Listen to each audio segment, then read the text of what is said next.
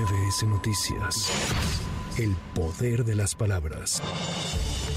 Una juez federal ordenó dejar en libertad provisional a ocho militares implicados en la desaparición de los 43 normalistas de Ayotzinapa. La impartidora de justicia argumentó que ya no existe el riesgo de que alguno de los imputados pueda darse a la fuga. En tanto, la Fiscalía General de la República informó que iniciará las acciones legales contra la jueza y los magistrados que ordenaron esta liberación, a quienes acusó de conceder ventajas indebidas a quienes no lo merecen y de desconocer las resoluciones de jueces que determinaron prisión preventiva justificada para ocho miembros de las Fuerzas Armadas que los juzgadores aplicaron procedimientos de amparo con el propósito de generar una evidente situación de injusticia que está afectando a 43 desaparecidos, a sus familias, a su seguridad y a la nación misma, dada la brutalidad de los abusos cometidos y de una libertad procesal de alta peligrosidad para quienes cometieron el delito de desaparición forzada.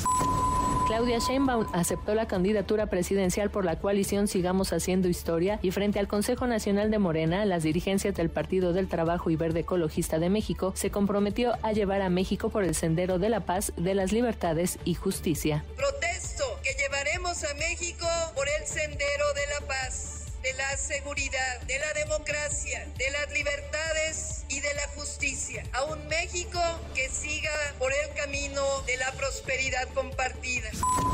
Por su parte, la precandidata presidencial de la coalición Fuerza y Corazón por México, Xochil Gálvez, afirmó que aquellas iniciativas que sean positivas para México deben apoyarse y respecto a las fallas del tren Maya, aseguró que estas pudieron ser consecuencia de la inauguración adelantada. Yo he dicho una cosa como ingeniera, lo que está bien se queda, lo que está más o menos se corrige y lo que está mal se quita. Ayer creo que tuvo una falla, ¿no? Se paró por cuatro horas y ahorita dejaron de vender boletos. Pues seguramente se aceleró el proceso de inauguración entonces lo que hay que es darle tiempo a los ingenieros que acaben de probar, que pongan a punto los sistemas y seguramente pasado ese tiempo de pruebas que generalmente por las inauguraciones rápidas se omiten, pues te lo acaba exigiendo. Entonces yo creo que en su momento tendrá que quedar bien o corregir lo que esté mal.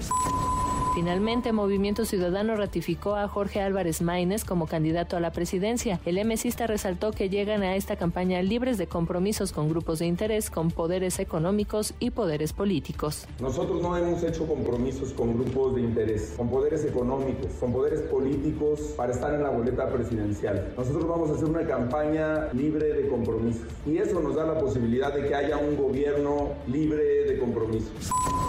Este lunes es la fecha límite para tramitar la credencial para votar. El Instituto Nacional Electoral informó que los módulos de atención ciudadana atenderán hasta el último ciudadano que se encuentra en la fila. En un comunicado, el INE destacó que se brindará atención hasta las 24 horas, si así es necesario, a fin de que el mayor número de personas tengan la oportunidad de contar con su mica y participar en la jornada electoral del próximo 2 de junio.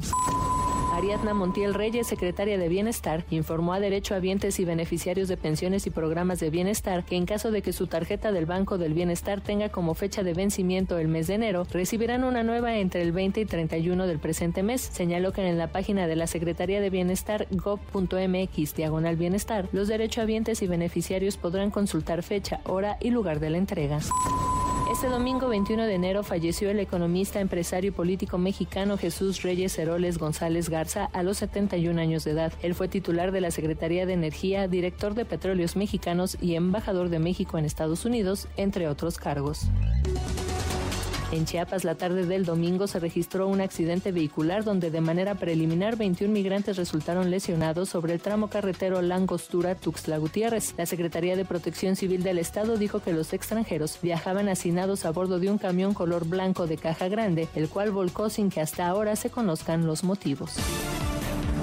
En un mensaje entregado este domingo, el gobernador de Florida, Ron DeSantis, se despidió de sus anhelos de ser presidente al poner fin a su campaña dos días antes de las elecciones primarias de New Hampshire. Dijo que a pesar de las diferencias que tiene con Donald Trump, exclamó que el expresidente de Estados Unidos es superior al actual titular, Joe Biden. El gobernador de Florida inició en mayo de 2023 su campaña erigiéndose como el más serio contendiente de Donald Trump dentro del Partido Republicano, pero conforme los meses avanzaban, su candidatura fue bajando, llegando al punto de tener 30 puntos menos de diferencia con relación a Donald Trump. Para MBS Noticias, Erika Flores. MBS Noticias. El poder de las palabras.